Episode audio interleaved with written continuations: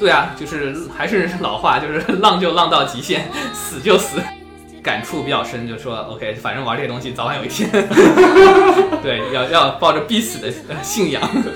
你有个信仰，就是永远只控制在四百九十四。对对对对，就是为什么呢？就是死就是取死就死的这个谐音。你大概有多少个户外区？啊，不计其数。呃，最搞笑的是，可能大家有听过这本书，我买了但我没看，叫做《摩托车维修与禅》，和汽车还是挺不一样的，就你能更好的感受周边的很多东西。皮衣的话就是为了防磨，就是摩托车出去你人车就分离了，就没有什么安全带一说。如果是帮派的话，他们都会穿那个他们自己那个皮马甲，并且上面写着自己的名字和自己在帮内的职位。包括你在路上如果出事儿，他们都会停下来帮助你。整个澳洲的摩托车的这个社群文化确实是比较比较好的。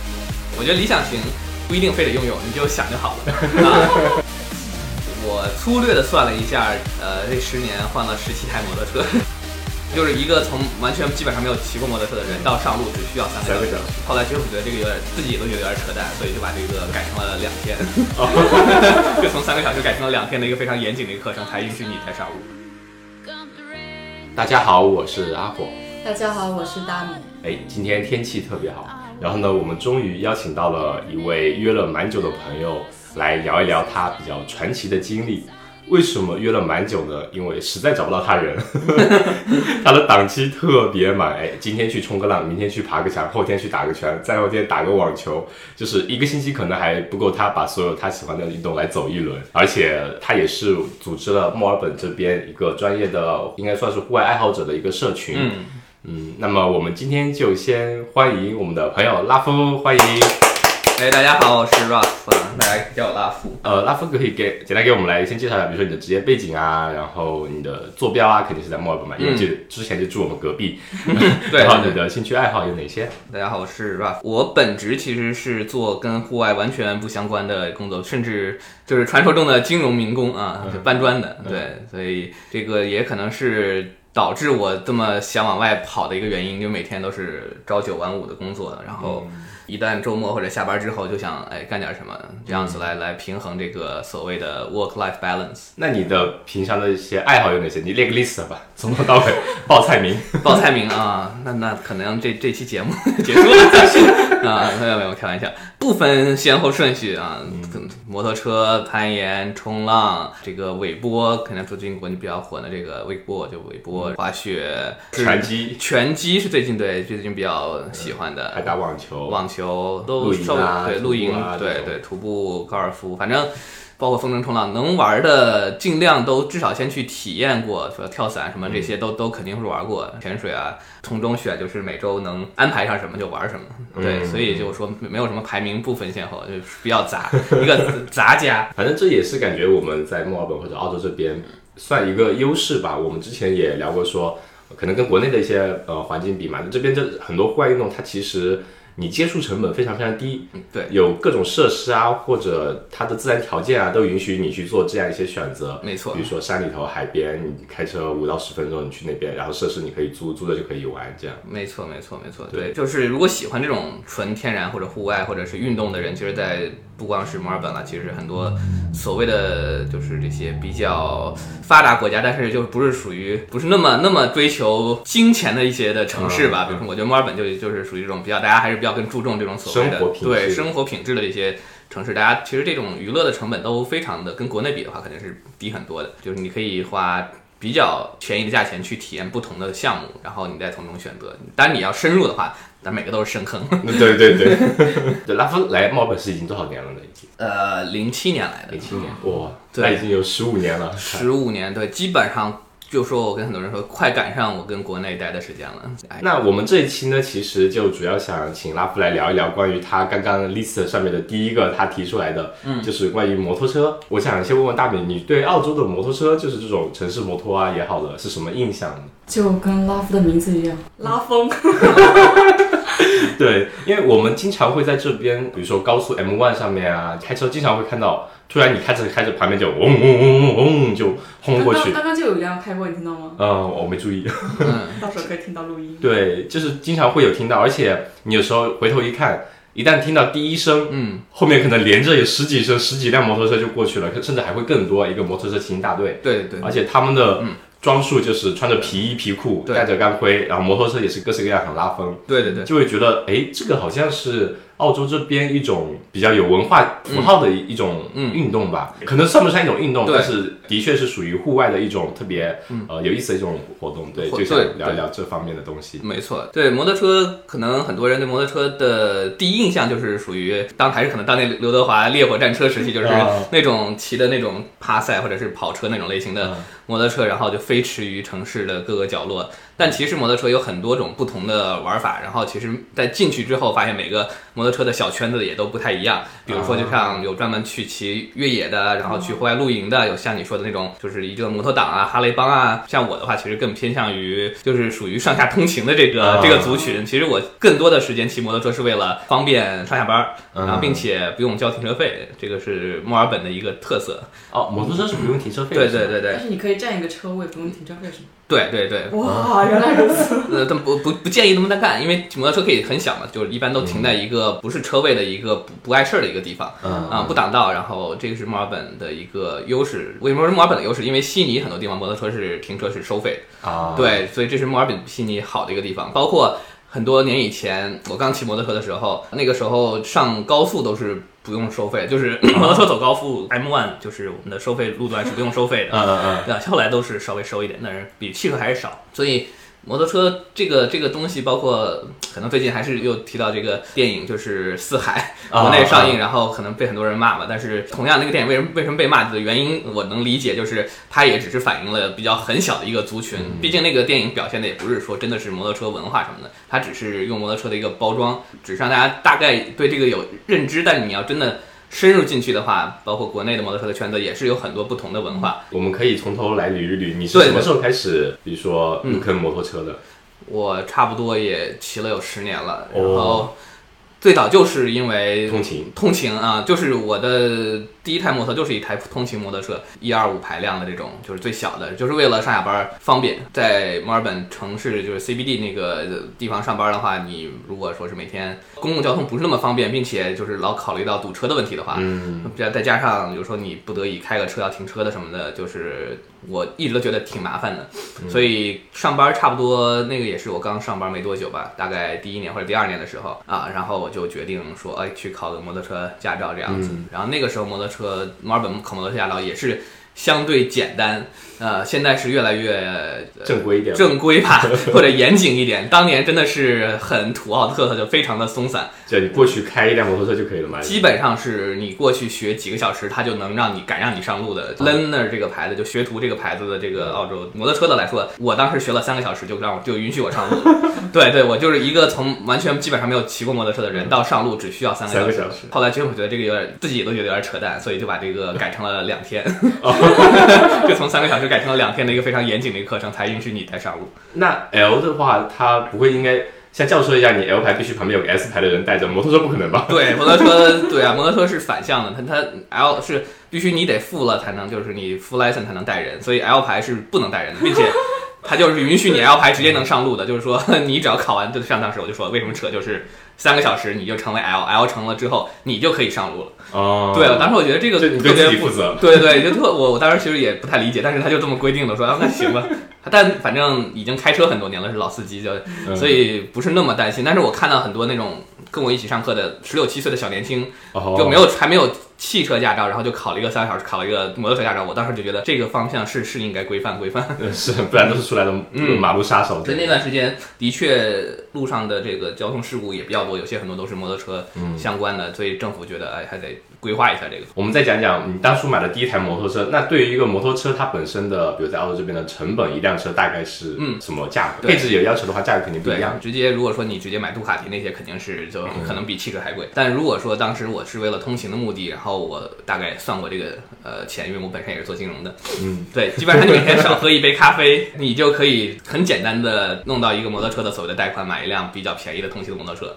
只需要每天少喝一杯咖啡就够了。啊，然后它的成本，包括它的路费，如果是小排量的话，不管是每年的路费、保养各方面，都是比汽车便宜很多的。包括它的油耗，就是这么算下来，其实基本上，如果说你只是为了通勤目的，买一台通勤用的摩托车，和你基本上每天坐墨尔本的公交 Nike 的价格是不相上下，等于说你同样的每年花同样的钱，你可以拥有一台摩托车。所以当时我就是说，OK，那这样子的话。那我就来试一下，然后从此就一发不可收拾，然后这些年就换了，我粗略的算了一下，呃，这十年换了十七台摩托车，十十年换十七台，你这个频率有点高，平均对一年两台了快，差不多一年两台，还没有算汽车，这只是摩托车。那你换这些摩托车的目的是什么呢？纯粹是说有一辆，嗯，有一辆自己理想型，然后嗯，不断靠近的，还是说就是有排量的要求？对我这个人可能比较花心，没有什么。最终理想型，嗯，最终理想型肯定每个人心里都有一台吧。但是摩托车所谓的很多，我我说几个，可能就大家真的都平常不骑的，就是说那种理想型，对于我来说，可能是更多是把它买到手，然后就是放在那里看或者收藏。啊，对，有几个就是很小众的牌子，一个是当年的 Zero，现在 Zero 是做电动车的，当年就是零这个牌子，它是有 Type Three、Type Five，就两个那种特别复古的，又像是哈雷又不像是哈雷的一种。改装款，然后现在大概市价基本上上澳元就是五五六万起这样子，哦，包括就是大家可能都知道有一个叫地狱猫，就是说这种这个车就是买来收藏的，就没什么人骑，Hellcat 啊，都是属于这种独立品牌，包括 我很喜欢 基努里维斯他自己的那个 Arc。啊，之前在游戏就是那个《赛博朋克2077》里也有这个车，就十七款在游戏里出现，就很 future 的这种，就是类似于这种都是差不多性价比不是那么高，但是就是属于你自己的理想理想型。对我觉得理想型不一定非得拥有，你就想就好了。啊，但是我经常换的话，就是属于，因为我刚才一开始也说，就摩托车有不同的玩法，不同的种类，所以就是从跑车到街车到 cruiser 哈雷，然后到越野。到这种露营的这种呃探险车都换了，包括小绵羊，所有都换了一圈儿，还有什么这个 Vespa，就是这些比较经典的小绵羊，都想体验一下。因为摩托车像这个中低档这个等级，我觉得还是可以承受得了的。就是说，而且你在澳洲墨尔本二手市场买卖，如果你就是合理的价钱买了，并且卖出，你基本上没有太大的这个亏损。亏损，对，你可以大概是那么一笔钱。然后一直玩，对，只要你有这个呃心力去折腾这件事情 就可以。哦，那其实对我其实有个问题就想说，不太政治正确，是不是每个男人心中都会有一台理想型？我认识的大家肯定都是还是算是吧，都是都是说我的 dream bike 是什么是什么。但是呢，一旦拥有就不好说了。呃，背后的意思大家可以细品。我就之前看过很多土味视频，就是有人会往摩托车那个，嗯，那个叫出烟管道里面放玉米，然后做成爆米花，是真的吗？还要放放弹珠加声音。自己我们没有我没有尝试原理 原理的话，我觉得爆米花那个其实因为爆米花其实我觉得空气炸锅的意思。对对对对对，所以说是某些成分，我觉得应该是真实的吧。但对。对，但是视频嘛，短视频这些都是效果，可能都是先弄好的，然后在那儿剪辑一下。那跟在那刚刚那个话题后面说，每个男人有一台理想型。嗯，关于性别这个问题，在你接触的这方面，在墨尔本，比如说女性车主会多吗？蛮多的，因为我本身也是 不好意思，墨尔本女骑士群的群主。为什么叫女骑群？你会是群主呢？嗯，说来话长，因为。墨尔本最早，我当时认识了，就是回到可能咱们刚才这个录节目之前聊的一些话题，关于受伤啊方面的，嗯，就没有这个群之前就已经知道很多女骑士在墨尔本受伤还挺严重的，比如说腿断啊、粉碎性骨折等等。当时肯定就是有一群朋友，然后大家有俱乐部什么的。那个时候，那时候我也比较年轻，然后大家都玩的比较多一点，然后有俱乐部，但是就是没有一个帮助女骑士来。更好的来了解摩托车，并且就是帮他们有更安全的认识这种一个平台吧。然后我当时的想法其实比较简单，就是说我当然也不是说我一个人，还有其他一些人一起，我们弄了一个小群，然后就是把一些就是说可能对这个感兴趣的人集合到一起，然后给他们可能更多的讲一些就已经发生的这些故事惨案。对我个人是一直其实是。属于劝退型的，当然没有说什么歧视，就是我一一直都是很男女平等的一个人，然后我各方面就是我非常的也不是说政治正确吧，但是呢，我觉得现在当然这些各种运动有点矫枉过正，这不是今天的话题，就是女生跟男生骑车还是多多少少有那么一点点不一样的，嗯，所以我认识更多的都是女生发生的这个事故多一些，所以我觉得这个还是要多注意。女骑群到现在也有大概七十多个人了，在墨尔本，对，就是其实骑车挺多的，都陆陆续续有些当然可能他们骑一段时间，然后。然后可能就不骑了，退坑了，退坑了。但是平均活跃的还是挺多的，二十来号人这样。就是这个平台的目的是这样，就帮助大家更好的。我觉得就是还是安全第一，因为我觉得我也是这么多年玩运动，就是见过很多不同的事故。我觉得任何情况都是说，你得先有好的身体，你才能浪下去，才能玩得玩得久。对对对对对。跟着刚刚那个话题来说的话。比如说女性、男性，你说女性的事故率会相对高一点，那对于他们，比如说摩托车型号选择，是不是也会有一些不太一样？会选对相对轻量一点的？对，相对轻量一点。当然，你如果说像网上有些那些就是骑的真的特别好的，就无所谓了。就他们骑的好的话啊，真的是骑什么都无所谓，就是因为有技术在那。对，技术在。但是如果刚刚入这个坑的话啊，不管你的身高体重，你还是要找一辆真的是符合你最觉得你能 handle 的摩托车，不能让。摩托车来控制你，嗯，一定要你来能驾驭这台摩托车。摩托车因为型号真的有大有小，有重有轻，有高有矮，那你选一辆最适合你身高体重，并且你觉得你骑起来不觉得心那么累的一台摩托车。嗯，所以多数的当然这个比较常见的这些名字就是雅马哈的 R 三或者是 Kawasaki 的忍者这些，的确它的设计方案就是很多时候就考虑到，不管是男性女性也好，它就是给初学者吧。的最合适的这么一个设计比例，你骑的感觉和你的这个腿能不能着地，并且它的控制的，还有它的本身车的安全性能等等，都是考虑到很好了已经。那其实真的墨尔本，比如尤其应该算是华人社区，玩摩托车的是相当相当大的一个群体。呃，对，挺大的。就墨尔本，反正如果你骑摩托车，基本上大家都能认识。就别说华人了，反正就是包括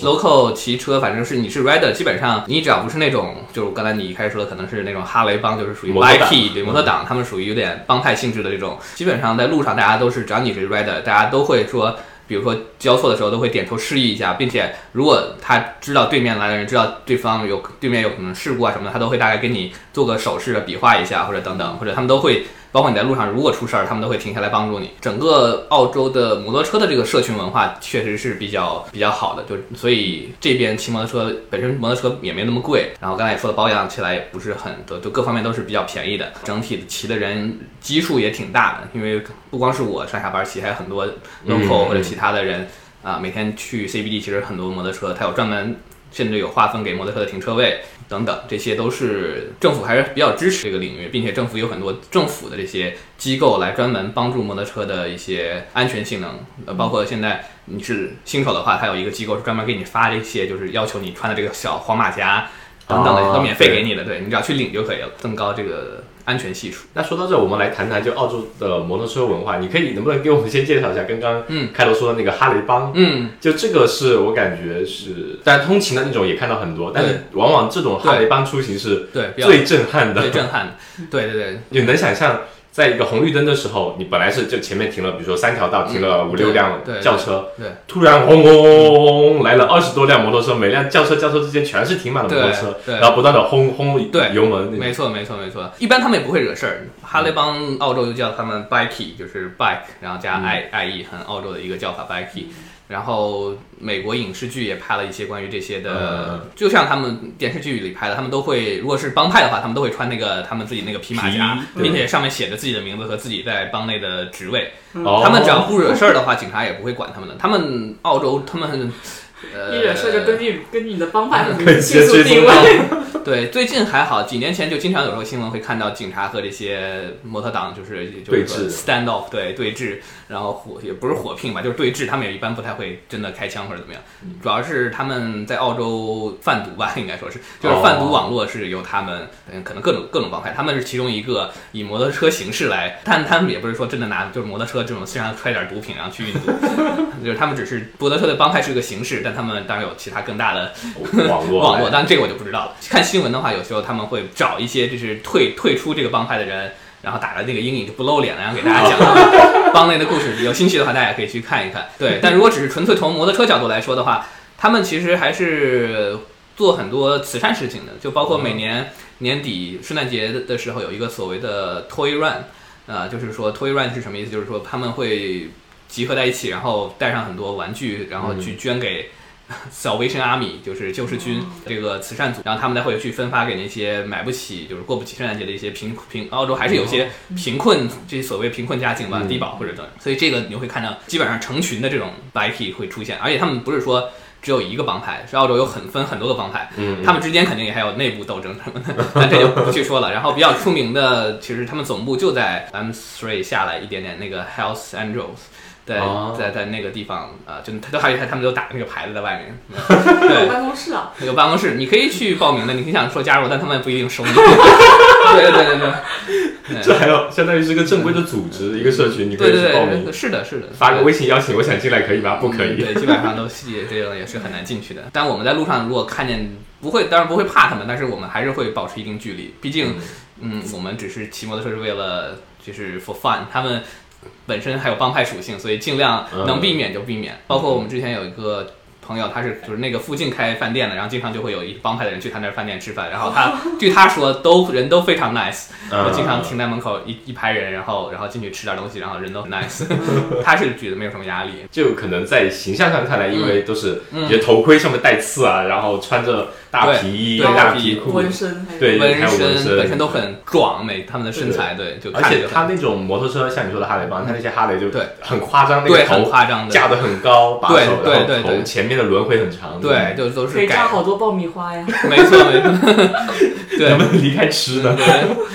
吃货。对 对，就他们的改装就很浮夸吧。所以说就是你真的去哈雷店里，其实是买不到他们那种车。哦，他们都是买来自己。对，都是重新改装的，改装过。也是另外一种玩法了。对对，这又涉及到改装。退休了都可以去修车了。嗯，对。那我们再说说摩骑摩托车，就我们刚刚讲了嘛，看到这些人他们会穿皮衣皮裤，有些头盔啊什么东西。嗯，我们来说说摩托车，它本身需要一些什么装备啊？对于你来说，通勤啊，或者说对，就正常范围内的。是的，是的，正常。对，像他们这种贩毒啊，可能还有包来装毒品啊。澳洲法律特别简单，就只需要一个头盔。欧洲会很严格，澳洲这边其实是蛮蛮松松散的，就是你骑摩托车只需要戴头盔，其他你穿拖拉板骑都没人管你。但是不会有的人这么。不太会有人那么干吧？但从一个初学者的角度，保护性做做的最好，当然是皮衣牛仔裤的话，它是有这种 Kevlar，就是那种防弹材料，设计在你的那个膝盖啊或者屁股这些比较容易，万一摔车比较容易磨损的或者保护关键部位部位的地方。鞋当然它有这种骑行鞋，就是它在挂档的时候会有一个地方会加厚，并且它会保护脚踝。然后手套基本上就是。这些就是头盔、皮衣、手套，然后这个一般就是简单一点就是 Kevlar jeans，复杂一点就是你再去弄个皮裤，皮裤当然是保护性最高的，就磨损或者是防防摔，它的关键部位都有做加厚啊。但平时穿的话会有点太热。疫情期间，我记得他们说开车出门，如果是在自己车里可以不用戴口罩。那摩托车你自己开的车是得戴口罩吗？呃，没有没有没有没有，就就就就戴头盔就好了。头盔它相当于也是封闭的，呃，密封型。对对，比较对对，你头盔等于相当于是半个口罩。嗯，对。但头盔也分很多种，有些是那种开放式，开放式就是脸露在外面，就像。还又又回到这个电影《四海》，就他那个就一直为什么沈腾最后给他有点剧透啊，买了一个头盔，对，就是因为他他儿子戴的，一开始从头到尾，当然也可能为了剧情需要，戴的都是这种我们叫 open face 露脸的，所以这种就保护性其实很差，万一摔了，你脸是会 肯定会受伤的。所以要我们叫正常的那种叫全盔，就是一般跑车这种骑的，大家都叫全盔，叫 full face 或者叫叫 full size，那我想问他，这个皮为什么一定要是皮衣皮裤？皮衣皮裤就是相对来说技术来说，皮衣皮裤它的耐磨性，因为摩托车就是你看，比如说摩托 GP 比赛，它如果飞出去的话，然后他们站起来之后，看它的皮衣皮裤上就那块都会被磨掉嘛。啊，正常衣服可能就磨破会受伤。正常衣服早就就是已经直接皮就磨磨皮了，对，离开肉站了。所以皮衣的话就是为了防磨，就是摩托车出去你人车就分离了，没有什么安全带一说。对，然后就是你从那个速度，比如说八十的速度，你从八十到停这段期间你的滑行。如果是你坐的是你躺着滑出去，还是你趴着滑出去，还是你侧着滑出去？所以它就是会在，比如说肩膀啊，就是你扎破，对，可能会滑出去的各个这种区间有这个保护性。尤其夏天他们还穿，我觉得超热，感觉有一点。对对对对，安全性来讲说肯定是皮衣皮裤。但我有一个比较不成熟的理论，就是我个人夏天是穿，它有很多夏天的装备，或者你再简单一点，如果你可以计算，你如果觉得你今天这条路。你开不超过六十公里的话，个人来说啊，因为其实很多墨尔本自行车骑的骑快的话，都能达到五六十。你看他们摔一下的话，其实也是会会破皮嘛。但是你只要穿个长袖长裤，那种情况下，基本上不到八十就六十以下的速度，你万一摔车了，当然我还没摔过，我也没有体验过，只是我理论上觉得说，其实不会受太大的伤害。皮衣皮裤主要是你如果出去跑山，速度很快，高速什么的。那是一定建议。对，而且你一旦跑起来的话。呃，那个风的那个降温的属性，其实你不会觉得热，只是你在市区的话停下来的话，不会会很热。我以前就经过家里人以前洗脑，就因为国内开那种小电驴啊什么的，也是膝盖会放两块棉。我说，对他们是不是为了防止老了会有老寒腿啊？也可以这么理解，对，因为的确那些就是我现在比如说冬天早上就是四五度起来，我穿的要很厚，然后。就也是年纪大了，要要保护 膝盖，膝盖什么的这些，就是甚至有些朋友年纪比我再大一点的，他们会自己去给那个放棉的，是吗？真的真的真的没有没有在开玩笑，真的就是老寒腿，真的是老寒腿，真的，所以它是有有这个效果的，有这个有这个目的性。那我们再讲一讲，就文化这一块的话，你有没有觉得就是，比如哈雷他们呃摩托帮，感觉是不是一种精神符呃文化符号，或者说象征什么精神？比如说。你自己觉得，就摩托车会象征着怎怎样一种精神呢？大家一说摩托车，就是属于这种自由啊，或者贴地飞行啊、奔奔放啊，肯定都有了。就是包括平时经常有些新的朋友接触摩托车，并且他们第一反应就觉得说，哦，就是很解压、很很刺激，然后觉得不一样的感觉，就是跟你速度起来之后，你是人在外面的，不是在车里的那种感觉。包括你开敞篷和你骑摩托车还是不一样的感觉，你整个人都在外面。如果你骑摩托车出去看风景的话，你会觉得你不用车窗望出去，对，望出去那种感觉，三百六十度全是。对，哪怕你有那种全景天窗，还是不一样。就是说，你人是在那个环境下，所以我觉得是一种更贴近于某种程度上，就是更贴近于这个世界吧，自然世界的一种从 A 到 B 的一种方式，和汽车还是挺不一样。就你能更好的感受周边的很多东西。那你开提速的时候，会不会有那种肾上腺激素飙升的感觉？呃，但是你因为你通勤的话，可能还不太会有。对对对，我怎么说呢？跑赛道啊，什么都都都都跑。我觉得到现在这个东西就是相对，就是为什么会有些车手会觉得说什么我快了，但是觉得变慢了那种感觉。就是说你如果经常骑的话，嗯，一百什么一百二这种，我们都不会觉得很快，就习惯了已经。基本上我们都得是一百五以上才会感觉到刺激感，才会刺激感。对，一百五、一百八。当然，这个不是说平时在路上骑，而是去就是这种封闭路段，对保护性的会有那种感觉。所以为什么到后面有些人就开始玩赛道了？因为觉得平时就是这样骑，因为你还是要遵守交 规，你不够刺激。还有一个会会有刺激的时候，就是在山里那种弯道很多的时候，那时候你别的车可能过弯五六十撑死了，你如果七八十，当然也是在合理合法的情况下，骑摩托车是都都能过去的。那种时候，你贴着那个地和那个速度的感觉，并且你在弯道里那种感觉，会有肾上腺素飙升的感觉，就是一般是这两个这两个点。到后后期的话，然后再来就是我之前说的那个摩托，就摩旅，就是你如果骑摩托车去那些风景很好的地方，与其开车去，你骑摩托车去的话的那种感觉就是完全不一样。哎，那我们刚好讲到这里，其实拉夫也是圣诞节的时候专门花了有三四天时间，对对对，去了大洋路，没错，完成了自己一个几年的计划。呃，对，几年的小心愿，关于这个骑摩托车露营啊，最近我就是。就是主要是以这个露营、户外露营、摩托车，不管摩托车还是汽车也好，这个为主。然后摩托车露营和汽车露营还是挺有区别，因为本身你得有一辆对比较能装的摩托车啊，装的意思是 装装东西啊，哪种装？对，不是装逼，就是装，纯粹是装东西啊。你要得有一个，我们这就叫刚才说的那叫 adventure，就是探险车。国内比较火的当然就是水鸟，就是啊，我自己现在是一台小水鸟，因为水鸟。回到刚才一开始那个话题，就是包括我骑了这么多年，我还是觉得水鸟那种大型车，我觉得我不是那么能够能够掌控它，所以我不太会真的去想骑它。包括之前朋友有那种到顶的 KTM 的这种探险车，都是大排量，然后带上所有变箱，你会觉得说是它的技术或者它的安全性，包括它有这种自动的 traction control 啊，然后有那种追灯啊，就是基本上。包括座椅加热都已经赶上了汽车的这种豪华，但是座椅加热，对对对，就手把加热、座椅加热都有。但是你会觉得说你可能还掌控不了它，所以我我选择这个小水鸟。那小水鸟不管怎么样也是可以去进行这些户外的一些事情的。然后就是装上边箱、尾箱，带上这个帐篷，然后这它有一套方式，怎么怎么最合理的来运用，因为你的毕竟空间有限，嗯，带上你所有需要露营的这些东西，然后就三天在大洋路住了两三天吧。当然还是跟别别的朋友一起这样子。然后我是唯一一个骑。摩托车去的人，然后我去那时候，基本上那个营地没有别的摩托车，大家都是 很很异样的眼光看着我，对，觉得有点有点好好笑。但是就是对，是可以可以完成的，而且这也是可能我最近刚才说的就是之前赛道啊什么都玩过玩过了，然后就这个还没有这个领域就一直是想想去探究，但是一直我知道，因为露营其实你真的一旦进去了，你要花很多钱买装备，就是又又是一大笔钱的开销，所以一直就是没有去实践它。同时，也是赶上了墨尔本作为全世界封城最久的这个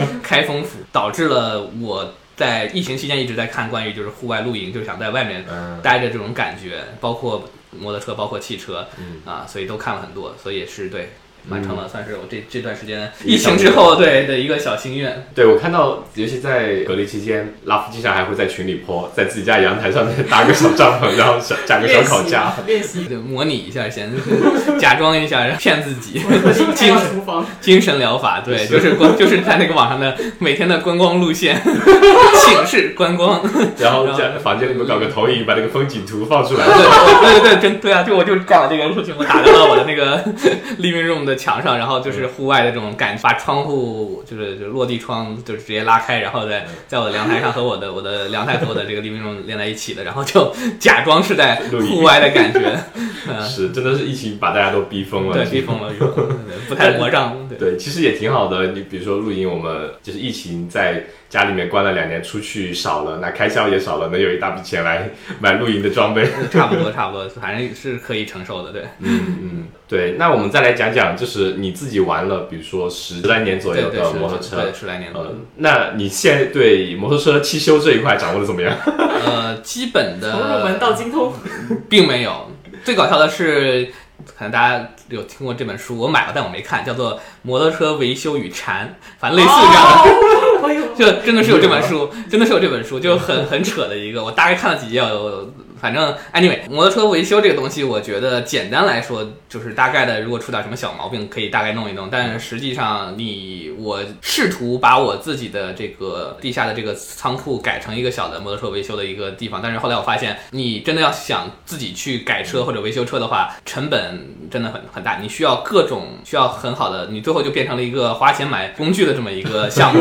然后后来那个钱我算了算，不如找就是认识了这些就是已经很专业的技师朋友维。修师傅来来家里帮你稍微弄一弄，这样子会会会好一些。但是如果你说出去摩旅什么基本的一些，比如说你大概你得知道你的这个车胎，然后车压，然后什么时候就是大概这种小毛病，你至少得知道它坏没坏，这个是很重要的。对你不能它哪块坏了，你还不知道它大概怎么回事，比如说是电瓶的问题还是什么，这些你大概清楚。然后需要带电池充电呢，还是需要你带一个额外的，比如说补胎的东西等等，这些是最最最最最基本的。我觉得这是所有的骑摩托车人都应该大概去掌握的。那除此之外，你当然有保险，可以就万一出了什么事，你可以叫一个紧急救援什么的。啊，它跟车一样是有 roadside 那那种 road assistant 分公司，有些是可以来帮助你的。对对对，是是有的。就是你可以打电话，他会万一你车真的抛锚了，他是可以有车来帮你把车拖走的。对，想着你买了那么多工具，可能最后变成了专业的维修师傅帮别人修摩托车了。没时间出去开了。是，对对对，嗯。那我们再说说，就摩托车，你觉得给你带来的最大的收获会是什么呢？就开了十多嗯，对对，我觉得还是人吧，就是就是通过这个，你能真的是接触。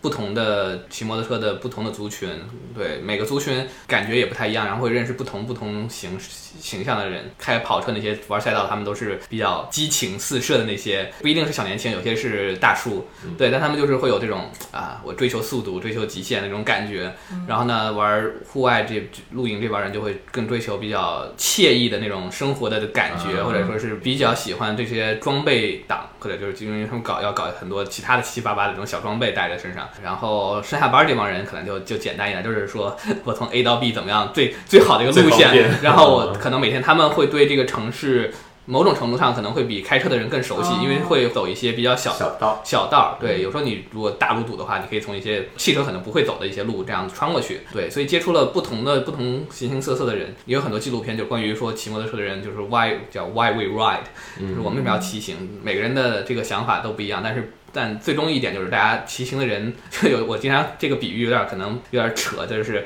就是说什么会音乐的人人都不太会坏，我就是说骑摩托车的人也都不太会坏，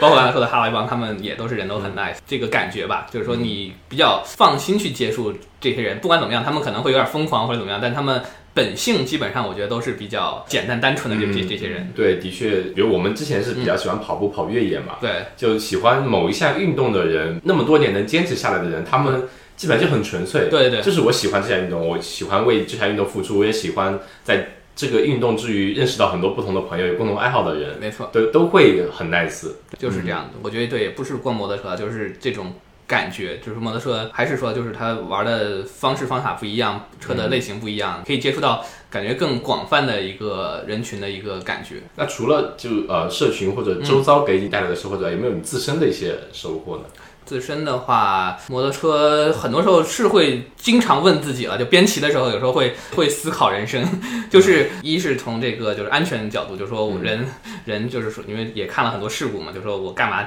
要骑摩托车这么危险的事情？对，会问自己，你骑开车有时候会会思考人生，其实骑摩托车久了，有时候我上下班其实也是会发现自己其实没有在在专心的在骑摩托车，就走神了是吧？对，经常会走神，有时候就会在想一些其他的，我也不知道关于人生方面的一些。事情对入空门，对，然后突然与禅，对对，摩托车与禅，对，会会会进入那么一个奇怪的一个状态，然后突然，因为每天上下班比较都大概知道那红绿灯，条件反射你就能开，不需要注意，对，不太需要那么大的精力去一直看着路，因为对骑了十多年，就是都是基本上同样的路吧。然后一转眼，哎，到家了。对，差不多那种感觉，就一转眼，哎，我快到家了。就是除了有时候人可能洗澡的时候，或者半夜的时候 emo 啊什么的，你我骑 骑摩托车的时候，有有时候有那么几一些时候也会就是突然。问自己说：“对，人生这样这么短，就是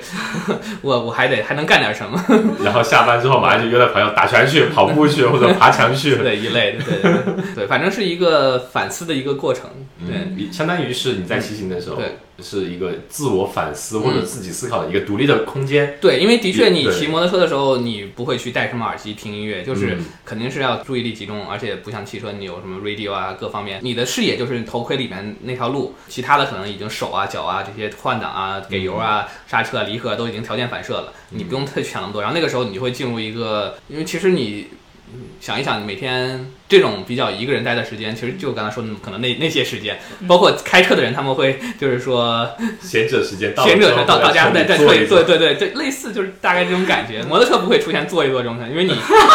你你你到了，对你停下来，你那车停下来了，你坐那也不太舒服。你你那个时候闲者时间，其实是很多时候是在骑行过程中，包括你出去摩旅，就包括很多年前去塔斯马尼亚骑摩托车去环了一圈的时候，对，就很多时候会出现这种，哎，就是。思考一下，就是我这些年都干了些什么等等的这些 这些这种感，未来要怎么样啊什么的。那有思考出什么结论来吗？呃，活在当下。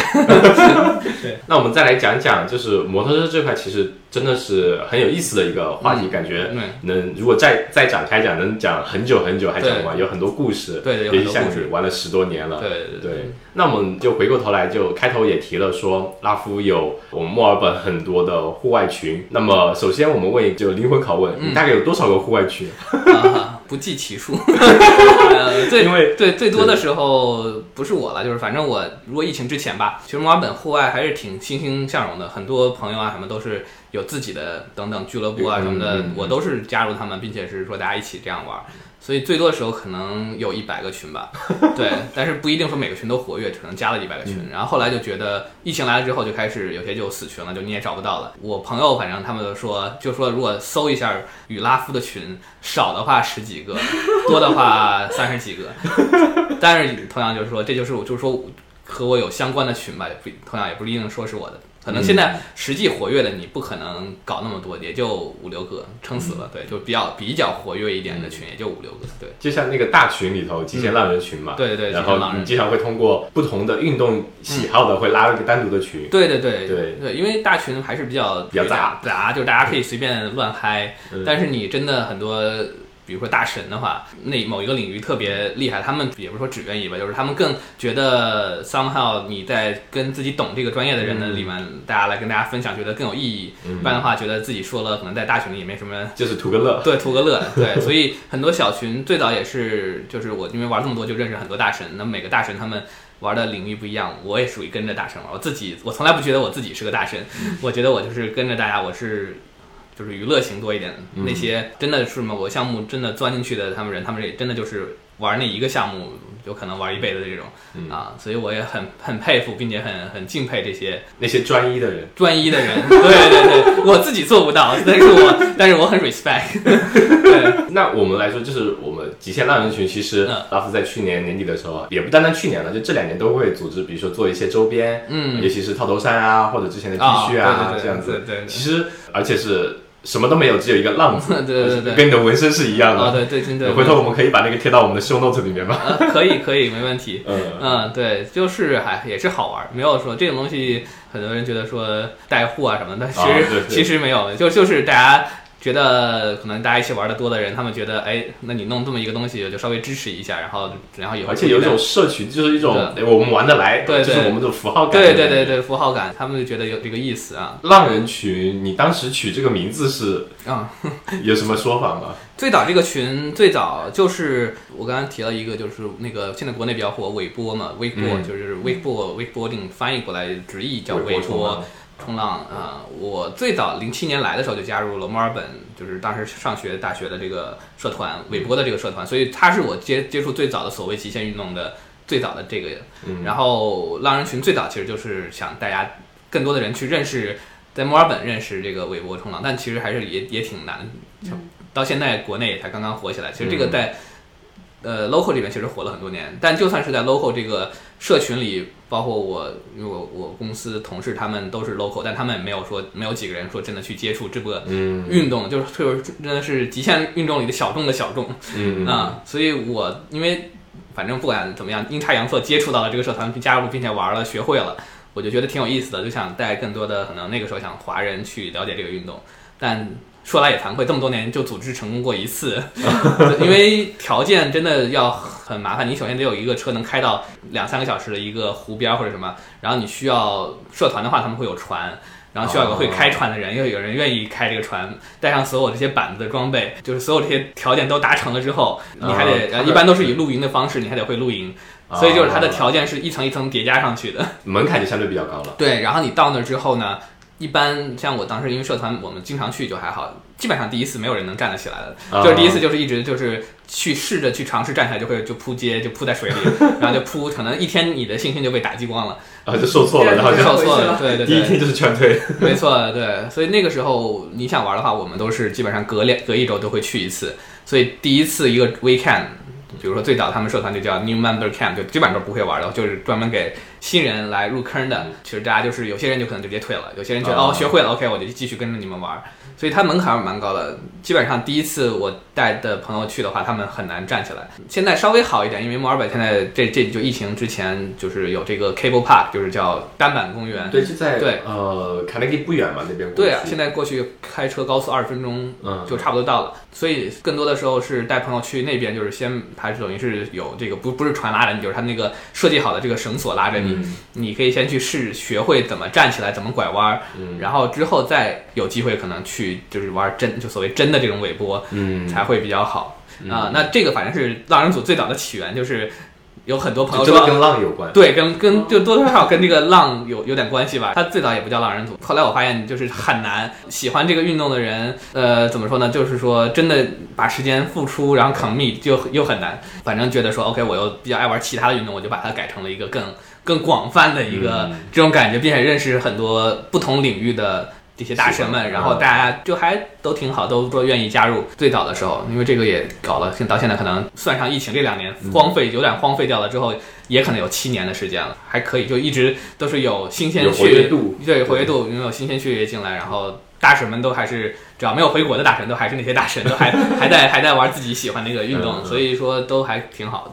那我再问一个，因为那个群人数微信上限是五百嘛，然后你有个信仰就是永远只控制在四百九十四。对对对对，就是、为什么呢？就是就是取死就死的这个谐音。哦，这个取死就死是有也是有个事件，呃，有一次。就是墨尔本很多也不是很多年，就是几年前有一个学飞机的飞机失事，然后那次学飞机那个好像就是学员和驾驶员应该反正是死了一个，忘了是学员死了还是驾驶员死了。就是一般学的话就是有个驾驶员就是教练带着你嘛，失事之后，我们去看了一下那个飞机的尾号，就是当年我们去体验学飞机的时候的那架飞机。哦，是四九四吗？没有没有没有，就是另外一个号。但是就是他失事之后，最后飞机都有一个号码嘛，嗯，教练机有个号码。然后我们我当时是觉得说。万一那天是我在上面学的时候拽下来就怎么样？就是就大家都会去思考一下这个问题。我反正我个人感触比较深，就说 OK，反正玩这些东西早晚有一天，对，要要抱着必死的信仰，有点开玩笑，但是某种程度上也确实是这样子。因为包括骑摩托车，包括所有这些极限运动，对啊，攀岩什么的，你真的保不齐 有点那种死神来的那种。当然这个概率非常非常非常低，但是就是小概率那来了那就是百分百，对，来了就是百分之百。不是说一定是户外攀岩，我们之前听过，呃，某些室内也会把骨折出来。除了这个以外，还有对，除了这个以外，还有就是包括就是那种带着就是室内他们绳索给你弄好的，在悉尼那边，对悉尼，然后前段时间也是就是就是那个东西就坏了，然后人人就直从车上面直接就摔下来了。哇！对，就所有这些你去玩的场馆，他们都会也会让你签那个，就是属于免责协议，生生死状，就是说反正出了事儿不怪我们，你自己要玩的等等。对，大米他这次受伤嘛，嗯，有很多朋友会来问他，会问我，你这次都摔成这样了，你恢复了，你还去玩吗？那你怎么回答呢？去啊，只要你不拦着我。对啊，对啊，对，就是我感觉我们。但是可能不会再去那个被被诅咒的那个场馆了。今天拉布说那个地方好像被诅咒了，就大家经常在那边受伤。对，没错。其他馆都没听说过有别人。没有，没有，没有，只有那个地方。对，那么多个攀岩馆，我我个人觉得那个馆，我能不去就不去。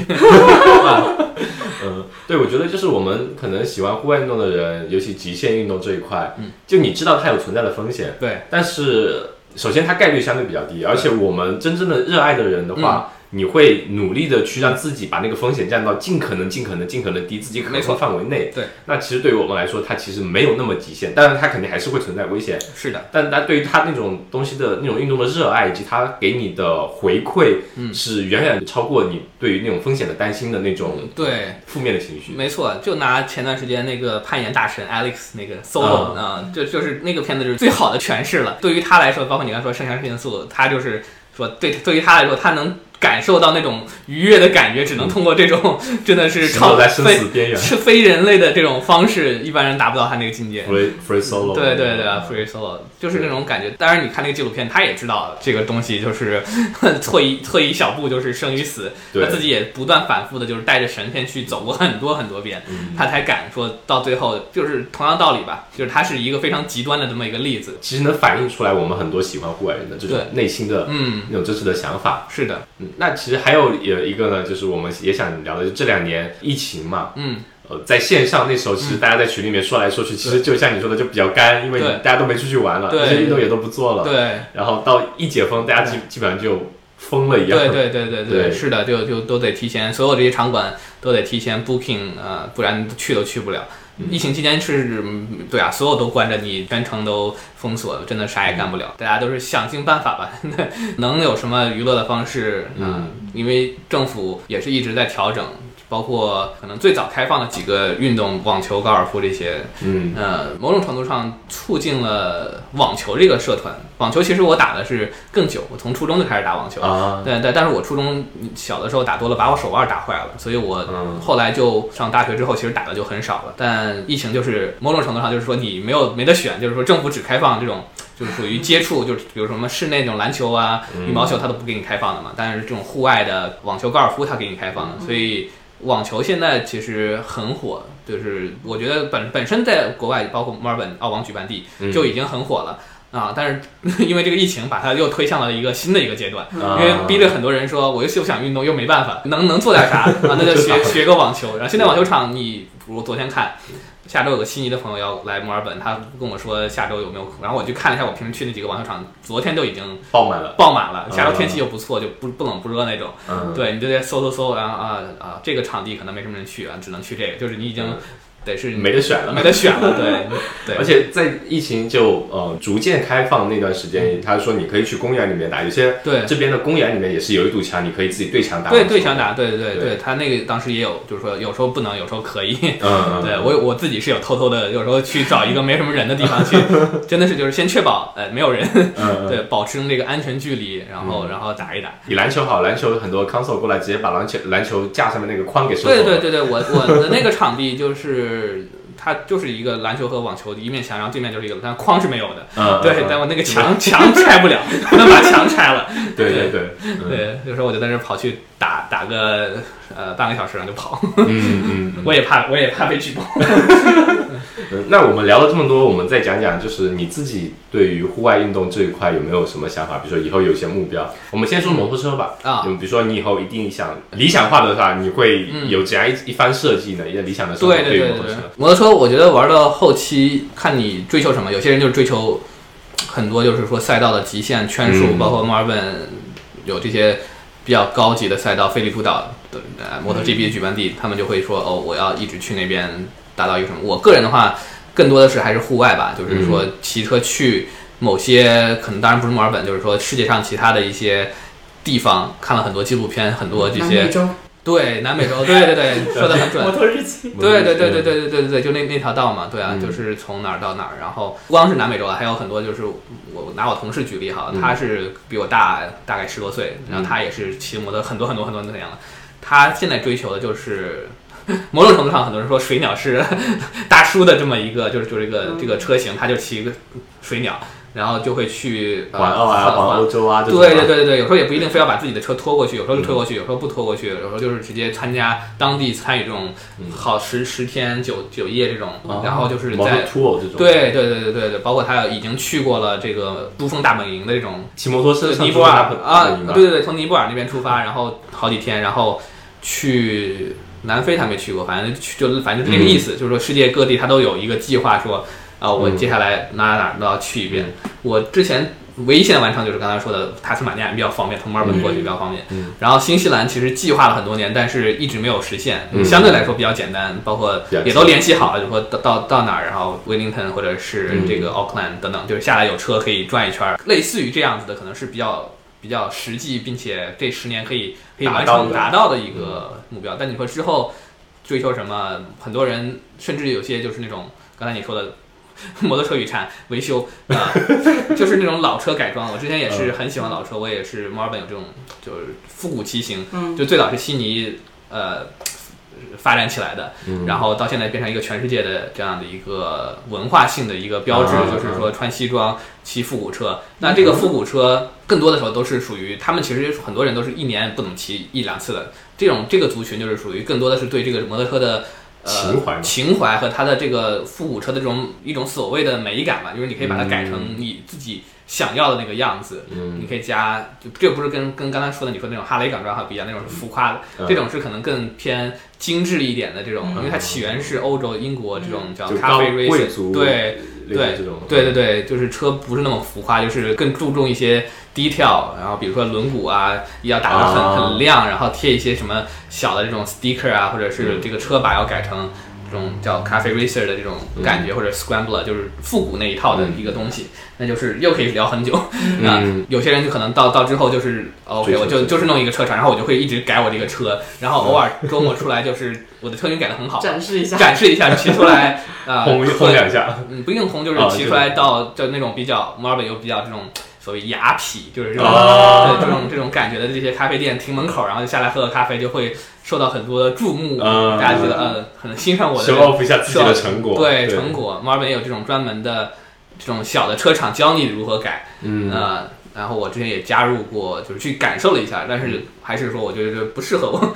就要投入成本有点多，时间还有工具啊各方面。对，所以你自己的话可能会比较倾向于去户外，还是户外做一些旅行这样子。对对对，不管是像说那种长的还是短的，简单一点的，包括。像这种大洋路可能就是，嗯，就是可以经常实现的这样子的旅行。远一点的话，那就是得当地参团，就是联系好，然后去。呃，他们那边是当地参团的话，是可以给你提供摩托车的，这样。对对对，他们都是现在都这个行业其实还是蛮火的，嗯，就跟租房车一样。对对对对对，这个这个产业其实蛮有意思，我还真的是。第一次听说，但是那种驾照是国际通用吗？嗯，对对，基本上欧洲都是通用，所以有兴趣的小伙伴可以考虑一下，去就是等国际旅行成为可能的时候，可以去不同的地方去了解一下，去体验一下摩托的骑行，应该是另外一种方式。没错，对，嗯，对。然后更最近我我听到就像你像听到这种摩托旅行这种比较新潮，我听到一个朋友跟我说是，呃，更复古的，就是说因为摩托有时经常会把摩托跟马。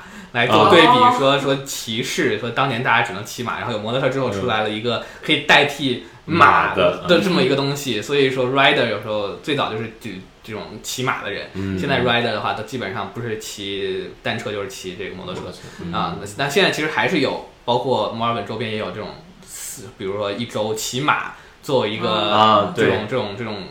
啊山里头对山里头好几天啊，住在外面就一直在马背上生活的这种。感觉，对，我们之前请那个 Veronica 就分享了一下他跟大王的那个，对对对对对，他们今年好像说大王突然 就脚扭了，对，今天没去成，他很 很郁闷。对对对。对，嗯，那对于你自己，比如说对于户外运动这一块，讲大方方向一点的，有没有什么计划的？户外运动大方向，那那就有点有点有点扯了。不过提到奥运会，现在正好是赶上冬奥嘛，然后嗯，澳洲的反正澳洲的这些选手，呃，很多其实。都是在，就是说墨尔本出生长大的，他们经常去的这些雪山什么，都是咱们会去的一些雪山。然后他们可能会集中训练或者加强训练，会去欧洲或者去美国、加拿大等等这些更好一点的雪山。但他们最早最早开始起源或者启蒙都是在墨尔本，都是在墨尔本。然后包括我老板他儿子也是，就是像好的那个 Scotty James，就是刚刚拿了一个牌子的，拿了银牌吧应该。就是他当时也在布勒，就是教学，所以他我我老板他儿子有跟他学过一些，对所谓的技巧吧，也挺 local 的，说当地的这种感觉，不会说触不可及，嗯，所以我觉得对，就就一个题外话，就是澳洲这边所有的那些比较，比如奥运会运动员啊，他们其实基本上都会在。社群里面，你能看到他们。对，没错。之前对，攀岩的对姑娘，对，Ocean，对对。对他之前有在，就比如说我们呃文林那边桥底下，有时候对也会出现，对，他们会出就会闪现在这些地方，我都是会偶能够偶遇到的。嗯，对，就这种氛围跟文化，其实也就是很亲民的一种。对，很亲民，你会觉得哦，和这个奥运冠军或者同台一起玩，对，竞技，对对对对，不是还说不用不一定非得是。竞技就是反正你能感觉你是感觉哎很很近，不会觉得说是呃遥就是这种遥不可及遥不可及的这种感觉。之前还听说什么同事的同事请假一个月去干嘛？参加奥运会马拉松。对对对，就这是这个应该是中西方的两个对于奥运就运动员的培训体系不一样。很不一样。这边基本上就是你自己去练，你练了我反正每年奥运会就是四年奥运会快来的时候。对。我会全国范围内的选拔，对。你练得够好了，你被选上了，那我们再集中训练，再去比赛，对，是这样的，都是你自己训练，不会像我们国内基本上是每项运动都有国家队专门练。包括我昨天晚上才刚把那个中国女排就那个夺冠那个电影补上，我就看了一下，就是体系确实不一样。包括网球也是，包括李娜当年夺冠也是，就是属于比较更国际化一点的训练方式吧。对他就是纯粹自己花钱请人过来给做培训训练。对对对对对对。所以这东西我不一定说是，就是说哪个更好，就是只是说要感觉好像是，就是说跟着这个所谓国际的这个进步方式的这种方式，好像更更更亲民或者人性化的这种感觉啊。但成绩的话，最后都是还是看最后谁谁更厉害。对对 对。那对你自己来说的话，你可能就会想再继续去多尝试不同的运动。对我还有，我觉得还是有很多运动或者说还没尝试体验的。今年我刚才你说我说你看我跟他也认识，他他是也是除了这些玩这些攀岩、骑马、自由潜，还有三角翼，对对三角翼，对滑翔伞等等，就是说还是有很多。因为我这些年很多朋友他们都去学了自由潜，抓目的就是抓龙虾。对，我觉得这个还蛮酷的，包括打拿那个枪打一些鱼啊什么的。我觉得这个就是我想体验，但是我。我其实不是有点害怕水下项目，我喜欢水上项目，所以浪跟浪有关的冲浪什么都风筝冲浪都还不错，也倒是没有深海恐惧，就是相对来说会有一点点，因为之前体验过潜水等等，就是去或者鲍鱼啊什么的，我觉得水底下的这个东西让我会觉得有点抵触，但是我又很想去尝试，嗯，对，所以还是有很多去尝试的这些项目，对，你不去尝试的话，你还是不知道。到底会不会喜欢？对，它到底是怎么样子的？对对对对，可能会有跟你的精神很契合的一个点。对对，没错，就是这个意思。嗯嗯，因为很多东西你浅尝辄止的话，可能就还没有真正感觉到，你还得稍微再再深入一点点。当然你也知道，可能你到一个阶段，可能这就是我比较舒服的关于这个运动的一个阶段，我可能不会想说再再去深入，或者说退出。可能就是你找到，我个人来说，就是各个运动会找到一个比较适合我的那个点。然后可能在那个方上下游走。嗯，对。其实说到说到这个，就你对于你呃圣诞节出去玩的这项运动，你应该都不算是浅尝辄止吧？因为你都有，啊首先都有装备。对对对。不管每项运动，你都是哎，这个这个星期我去尾波冲浪，然后拿出一块板，拿出一双鞋，啊，然后这个星期我去打拳击，然后拳击手套肯定有，然后打网球有网球手，人家车库基本上是个装备陈列室。是是的，是的。光板的话，我算过就大概七八块，有 各种各种各种板，冲浪板、滑滑雪板，呃，双板、单板，七七八八的尾尾波板，就尾然后风筝冲浪板，其实都是不一样的。大家看看起来好像是那种。都有点像，啊但但 但但但其实都是不太一样。嗯，对，你说浅尝辄止也不是说对，就是说，就你肯定比新手尝试肯定要深几个层。对对，就基本上我个人定位的话，就还是就是属于入门到中等水平，肯定不是大神。大神就是都是真的是花了很多时间在这个项目上，对，能能达到一个阶段，他们可能。我的话简单就是我的装每个东西可能装备就就一套，他们可能是那一项运动的装备可能是我那么多套，呃，对对，就就是这个区别吧。那最后的话带一句话给群友吧。啊，对啊，就是还是老话，就是浪就浪到极限，死就死。对，这个也是完美的诠释了，就是我们就一直在说的喜欢户外运动人追求的精神嘛。要浪就浪到极限，死就死。对对对，就是我觉得。你可以从体验很多运动中给自己带来快乐，对吧？肯定。是不是你的人生计划中就没有想过带小孩去体验这个事？因为我们昨天晚上就在吵这个事儿。家庭啊，这个东西就也没有说过。我我个人是，如果说我有孩子的话，我会带不光是户外这种玩的东西，包括比较静态的琴棋书画。我觉得还是我会让他都去尝试一下，尝试在我能承受的范围之后让他去尝试。那至于。他到底喜不喜欢那是他的，我们不会绝对不会说硬性说你一定要把这个玩的很好，或者说，嗯，对，反正有孩子的肯定还是大家父母，我觉得都还是会以孩子的安全来考虑，这个是没有办法的，对，不能让他四就四，是吧？对对对，他长到我觉得他可能到一定自己 take care。take care，或者他自己已经明白自己到底想要什么的时候，他自己再去决定他自己要不要 做做以这个为理念，还是说就是过普通很普通的那种日子，这我觉得都没有什么问题。对，对我觉得这也是我当然没有孩子，只是我看别的朋友有有孩子，他们那些，我觉得基本上大家现在都是比较开放式的，因为觉得很有可能可能他们来的时候，他们也会带孩子来体验。啊，一些一些项目，那他们孩子喜欢，比如说滑雪什么的，都滑得很好。他们也真的喜欢的话，那他们就一直玩。然后我觉得他们父母也不会特别担心。嗯，对该有的这些风险，比如说摔两胳膊、摔两腿，都是没有办法这种避免避免的。就是如果是真的发生了，那就发生了。当然，我还没有见过哪个小孩受伤。而且我觉得，就是以你这样的性格，但那你可能比如说呃。喜欢户外运动的人，你可能找另外一半的时候，估计也会找起码在这个方面有相对涉猎的。嗯，如果你说一个天天就想着我们经常去山里跑的人，找一个就在家里很宅的话，可能两个人生活节奏也不会太 match，可能也比较难在一起。嗯，那整个家庭氛围可能对于这一块来说就会。嗯，比较放开放一点。嗯，对我我也认识一些，不一定吧。就是说，肯定是希望有契合的点，但是也不是说一定说在这边。就是就是说，比如有些朋友，他们可能真的有些，就是另外一半就是属于比较宅的那种。呃，他们只要能说能接受，并且愿意，就是说另外一半天天跑出去，但是他们可能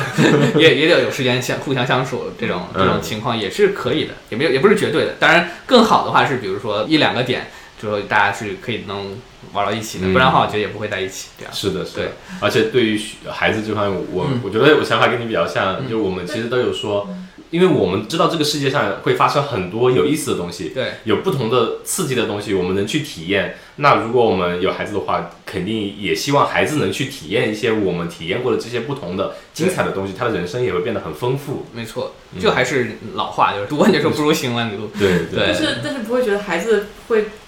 会成为影响你去体验世界的一个阻碍吗？就是有时候你为你为了考虑它，你得放弃一些自己自己喜欢的啊，那就那个东西就就肯定是没有，也是同样，就是我觉得家庭这个东西就跟玩运动似的，你肯定要你组建家庭，你肯定要是接受。组建家庭带来的所有这些所谓不可规避的一些 冲突也好、矛盾也好啊，你就得自己去权权衡这个事情。那可能，比如说在运动方面来说，你有了家庭之后，会是另外一种玩法，也会有不同的收获。没错，对对对，肯定是有另外一种玩法的。对，我们的矛盾可能就在于我不愿意放弃我们现在两个人自由自在的这种模式。我知道有小孩可能也可以处理好，但是我不想进入那种状态。嗯，是的，反正这个就还值得我们去慢慢探索吧。对，这个东西就是更深的话题了。题外话题。好的，好的。呃，谢谢拉夫今天的来访吧，分享了这么多有意思关于摩托车以及户外运动以及他自己对于户外运动这块人生的一些感悟吧，应该算是。呃，我感觉特别好，分享了很多。可能会引发一些我们对于自己运动也好啊，自己对于未来人生的一些方向的选择以及一些思考吧。嗯，谢谢邀请，谢谢拉夫。好好，拜拜，拜拜。野夜是一档由阿火和大米邀请我们热爱户外运动的朋友来和我们分享他们关于户外运动的一些有意思的事儿。欢迎大家在小宇宙、QQ 音乐、汽水、喜马拉雅、网易云音乐、Spotify 上给我们留言评论。也欢迎各位给我们的微博以及公众号投稿，来和我们一起分享你的一切关于户外运动的有意思的故事。谢谢。